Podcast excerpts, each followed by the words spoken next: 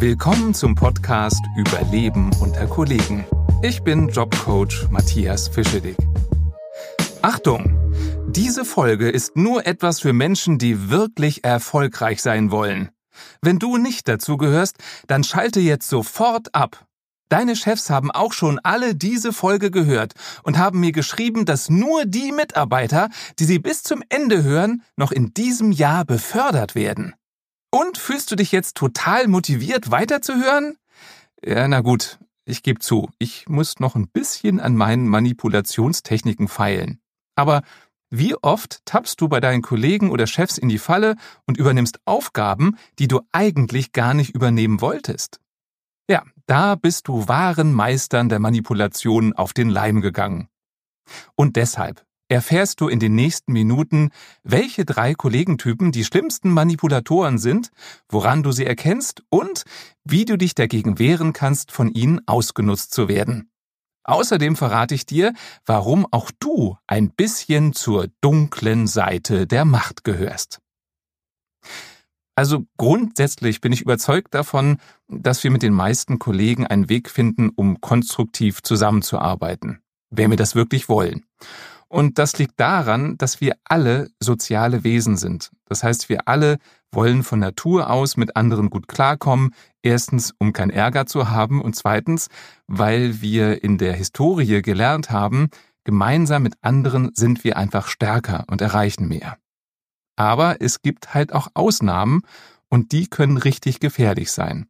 Und damit meine ich die Kollegen, die auf den ersten Blick nett wirken, bei denen man glaubt, dass man zu denen ein gutes Verhältnis hat, um dann im Nachhinein festzustellen, dass die eigentlich ein falsches Spiel spielen. Die manipulieren, die lügen, die betrügen.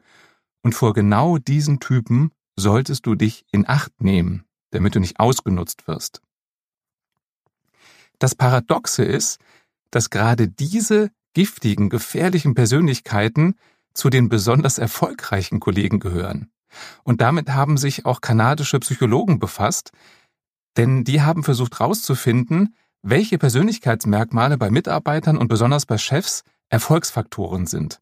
Und das ganz Erstaunliche war eben, dass sie herausgefunden haben, dass Mitarbeiter, die narzisstische, machiavellistische und psychopathische Züge haben, die besonders erfolgreichen sind. Kurzer Überblick, was damit gemeint ist. Der Narzisst. Narzissten sind der Meinung, dass die anderen nur dazu da sind, um sie zu bewundern. Die halten sich für was Besseres, überhöhen sich gerne selbst und sind überzeugt davon, dass ihnen der Ruhm zusteht. Machiavellisten, die nutzen ihre Kollegen, um ihre Ziele zu erreichen. Die können sich gut in andere hineinversetzen, deswegen geht man denen so leicht auf den Leim, machen das aber nur, um ihre eigenen Interessen durchzudrücken, um ihre Ziele zu erreichen. Das heißt, die schmieren dir Honig um Bart, manipulieren dich so, dass du manchmal Dinge tust, die du gar nicht tun möchtest, mit denen du aber eben diesen Kollegen unterstützt. Die Machiavellisten sind übrigens benannt nach dem italienischen Philosophen und Politiker Niccolo Machiavelli. Der hat ein Werk zum Thema der Wirkung der Macht geschrieben und kam da drauf, dass Macht nicht immer ethisch vertretbar sein muss. Und der dritte im Bunde ist der Psychopath. Die sind bekannt für ihre rücksichtslosen Verhaltensweisen. Was typisch für Psychopathen ist, ist, dass sie sehr impulsiv sind und wenig Empathie haben. Und Psychopathen macht so gefährlich, dass sie keine Angst vor Konsequenzen haben. Die sind einfach kaltblütig und machen immer weiter. Allen drei Typen, also dem Narzissten, dem Machiavellisten und dem Psychopathen, ist gemein, dass sie alle egoistisch sind und ihr eigenes Wohl über das der anderen stellen. Die Motivation ist ein bisschen unterschiedlich. Dem Narzissten geht es darum, dass er bewundert wird. Dem Machiavellisten geht es darum, dass er seine Ziele erreicht. Und der Psychopath hat einfach nur Spaß daran, andere Menschen zu manipulieren. Das Ziel ist ihm wurscht, er selber ist sich selbst auch egal, es geht darum, andere zu steuern. Und die kanadischen Forscher haben für diese drei Persönlichkeitstypen den Begriff geprägt, die dunkle Triade. Hört sich so ein bisschen an wie eine Fortsetzung von Game of Thrones. Und du musst jetzt ganz stark sein. Auch in dir schlummern die dunklen drei. wie in uns allen. Also mal Hand aufs Herz. Hast du nicht auch schon mal versucht, dich in ein besonders positives Licht zu stellen? Hm? Das wäre der Narzisst. Oder hast du vielleicht nicht auch schon mal deine Ellenbogen ausgefahren, um deine Ziele zu erreichen? Oder hast dich ohne Angst vor negativen Konsequenzen rücksichtslos verhalten? Ja, so ist es nun mal. Wir alle haben diese Anteile. Und wenn du rausfinden möchtest, wie stark diese Anteile bei dir sind, dieser dunklen Mächte, dann kannst du online einen Selbsttest machen. Der kostet nichts. Den findest du auf der Webseite www.dark-triad.orientierungstest.ch. Den Link habe ich dir auch hier in die Show Notes reingeschrieben. Der Test ist wie gesagt kostenlos und bitte mach dir bewusst, das ist so ein kleiner Schnelltest und der ist jetzt nicht wirklich psychologisch total valide, dass du nachher eine Krise kriegen musst, wenn dabei rauskommt, dass du einen Anteil besonders stark vertreten hast. Aber ich finde es ganz spannend, sich da mal selber zu reflektieren, welche dunklen Anteile man so in sich findet. So ganz schlecht sind diese Persönlichkeitsanteile auch gar nicht. Also da gilt wie so oft, die Dosis macht das Gift. Ich hatte ja gerade gesagt, dass die Forscher herausgefunden haben, dass diese dunklen Anteile bei Mitarbeitern dafür sorgen, dass sie besonders erfolgreich sind, weil sie eben ihre Ziele schnell und gut erreichen. Aber es gibt auch eine andere Seite der Medaille, denn wenn ein Chef zur dunklen Seite der Macht gehört, also Narzisst, Machiavellist oder Psychopath ist, dann sorgt er vielleicht für gute Ergebnisse, aber mit der Zeit vergiftet er die Atmosphäre. Er beutet die Kollegen zu sehr aus und verbrennt die damit. Also auf Dauer ist es eher kontraproduktiv, wenn man diese psychopathischen Züge hat. Wie erkennst du denn nun, ob du dich vor einem Kollegen in Acht nehmen musst, weil er narzisstische, machiavellistische oder psychopathische Züge hat oder vielleicht sogar alles drei? Und das ist manchmal gar nicht so einfach, den nicht in die Falle zu gehen. Also gerade Narzissten, die wirken selbstbewusst, sehen oft auch gut aus und äh, die findet man sympathisch und äh, denkt sich nichts dabei, wenn die irgendwelche speziellen Aufgaben von einem verlangen. Sie schaffen das, dass wir denken, boah, der redet sogar mit mir. Toll, ich tue alles, was du willst. Und Psychopathen wirken auf den ersten Blick interessant, weil sie so unkompliziert sind. Die haben ja keine Angst vor Konsequenzen. Die wirken souverän und auch dadurch attraktiv auf uns. Machiavellisten sind wie Chamäleons. Also die schaffen das, sich uns anzupassen, so dass wir sie sympathisch finden. Wir denken auch, der versteht mich, der ist so freundlich und schon sind wir in die Falle gegangen. Und diese Strategien allesamt sorgen dafür, dass unsere Warnsysteme nicht aktiv sind, dass wir blind in die Falle tappen. Ich gebe dir mal einen Überblick über die Verhaltensweisen, an denen du Kollegen erkennst, die unter Umständen, das sage ich mit Absicht so, weil nicht jeder, der sich so verhält, ist direkt ein Psychopath zum Beispiel. Also Verhaltensweisen, an denen du unter Umständen erkennen kannst, dass ein Kollege zu den dunklen drei gehört. Typisches Verhalten von Narzissten. Die spielen sich gerne mal aktiv in den Vordergrund. Die hören sich selber gerne reden und lassen andere nicht zu Wort kommen. Die ignorieren gute Vorschläge von anderen, schauen nur darauf, was gut für sie ist, alle anderen sind ihnen egal, weisen Kritik grundsätzlich von sich, also die machen ja alles richtig, ne? nehmen gerne Anerkennung für ihre Erfolge an, Schuld würden sie nie eingestehen, lassen andere gerne warten, dann haben sie einen größeren Auftritt beim Meeting, wenn sie die Letzten sind, die reinkommen, und wenn Sie von jemandem keine Anerkennung bekommen, dann lassen Sie den gerne fallen. Typisches Verhalten von Machiavellisten. Die spinnen gerne Intrigen, die manipulieren hinter deinem Rücken.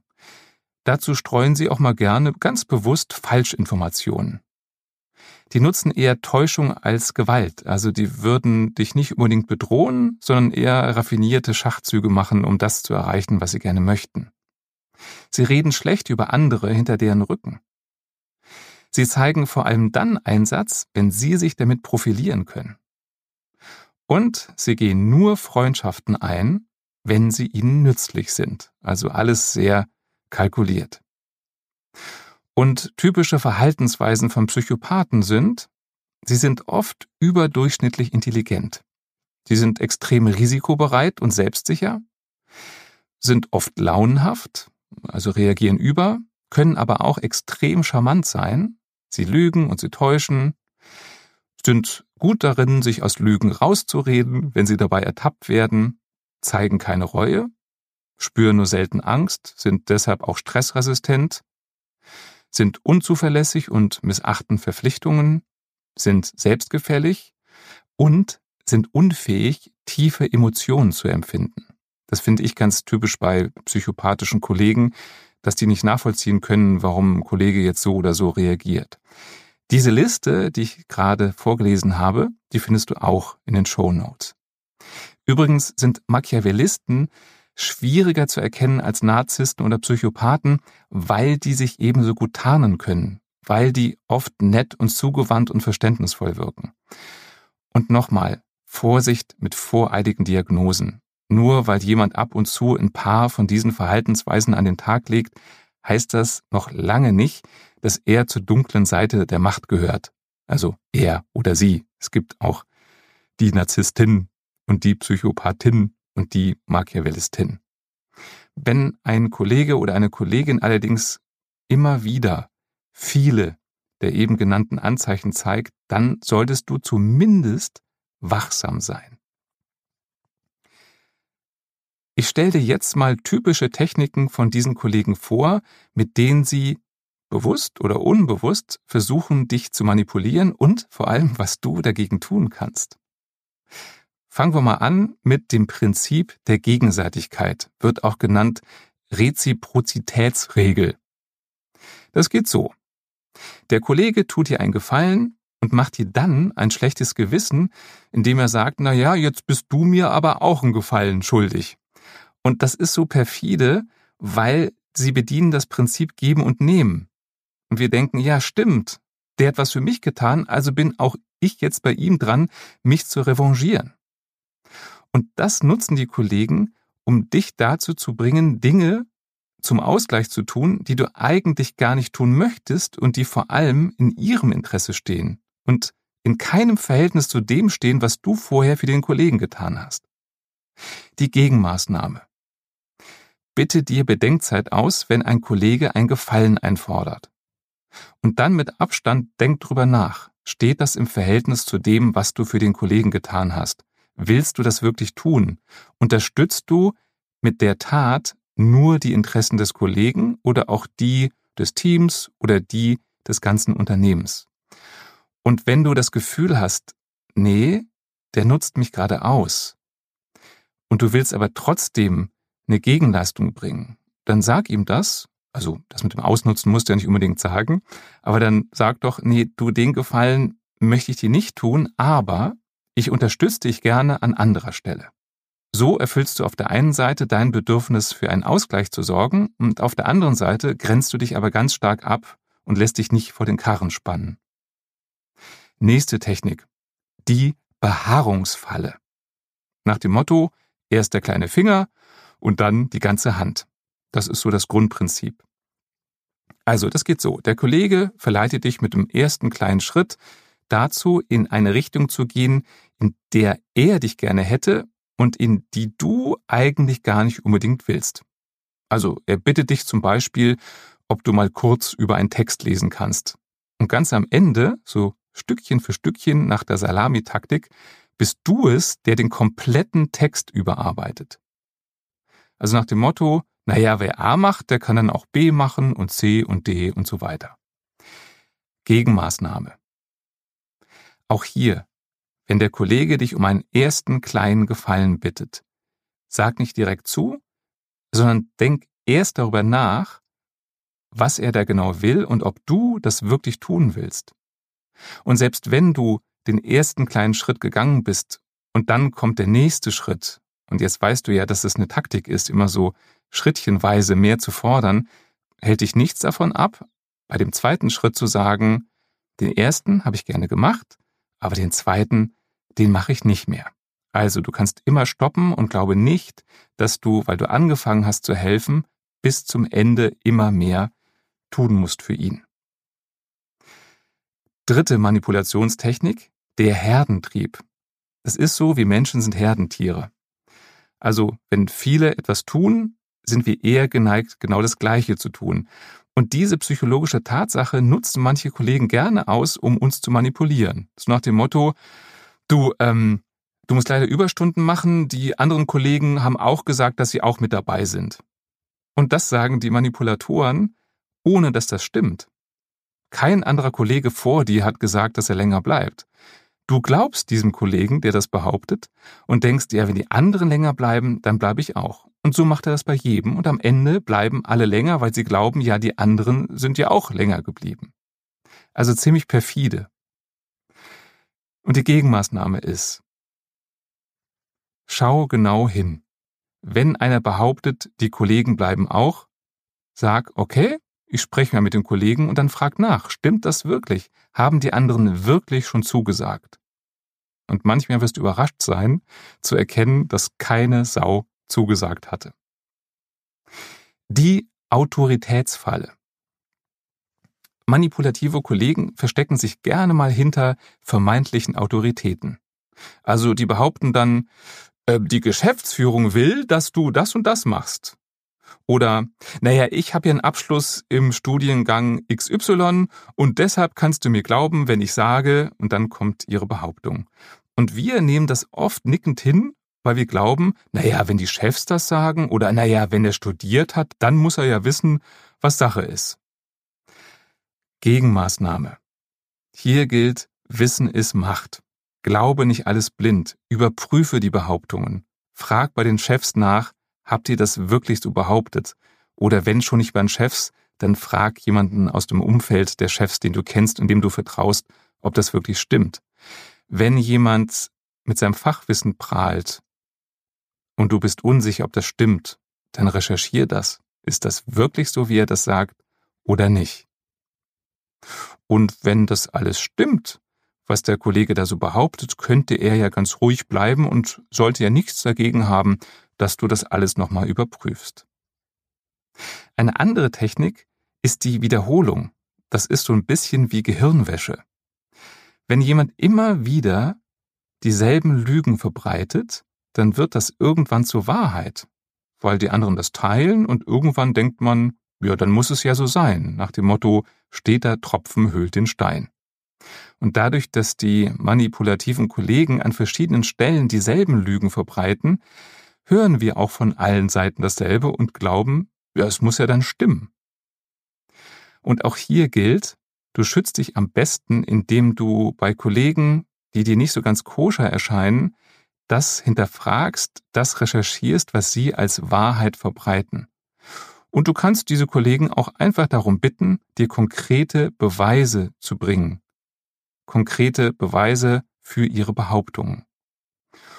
Oder du suchst dir selber andere Quellen, denen du vertraust und checkst den Wahrheitsgehalt.